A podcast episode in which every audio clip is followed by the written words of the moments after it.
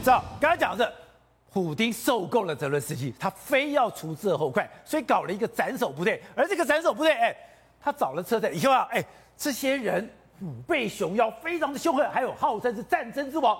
可是妙的是，车臣不是久经战争吗？不是身经百战吗？怎么进到乌克兰以后销声匿迹？现在传出来的说法是，原来乌克兰早就得到讯息，乌克兰早就知道他们的行踪，竟然派出他们最神秘、最强的。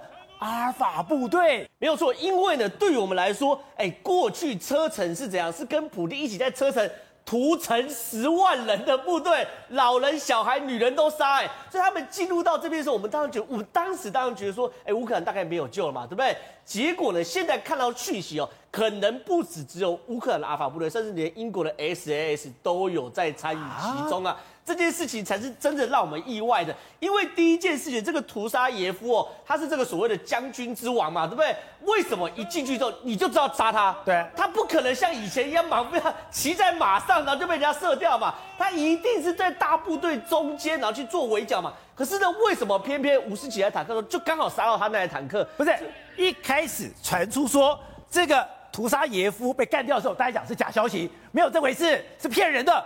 结果。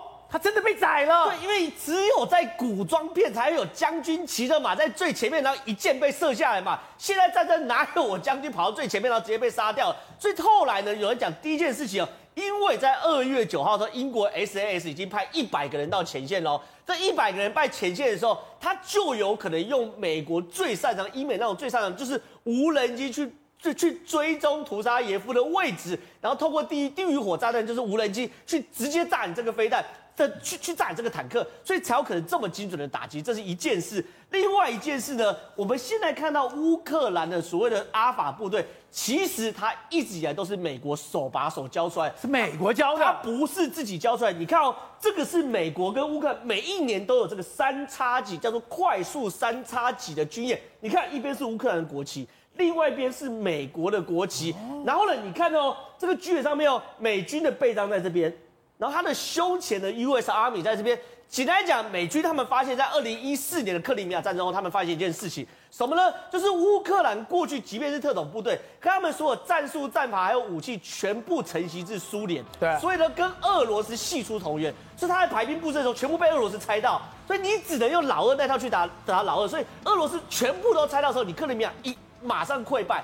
所以呢，到二零一四年之后，他们每一年这种选择，你看哦，他除了乌克兰跟美国之外，还有英国、还有加拿大、还有瑞士等等所有北约国家，他们在干嘛？在做协同作战，把乌克兰彻底转股成一个西方的部队，用西方的战术，用西方的武器，用西方的资料链。所以呢，这一次我们才发现，怎么标枪随便发一个人，每个人都会。原因很简单，他们早就每一年都在排演。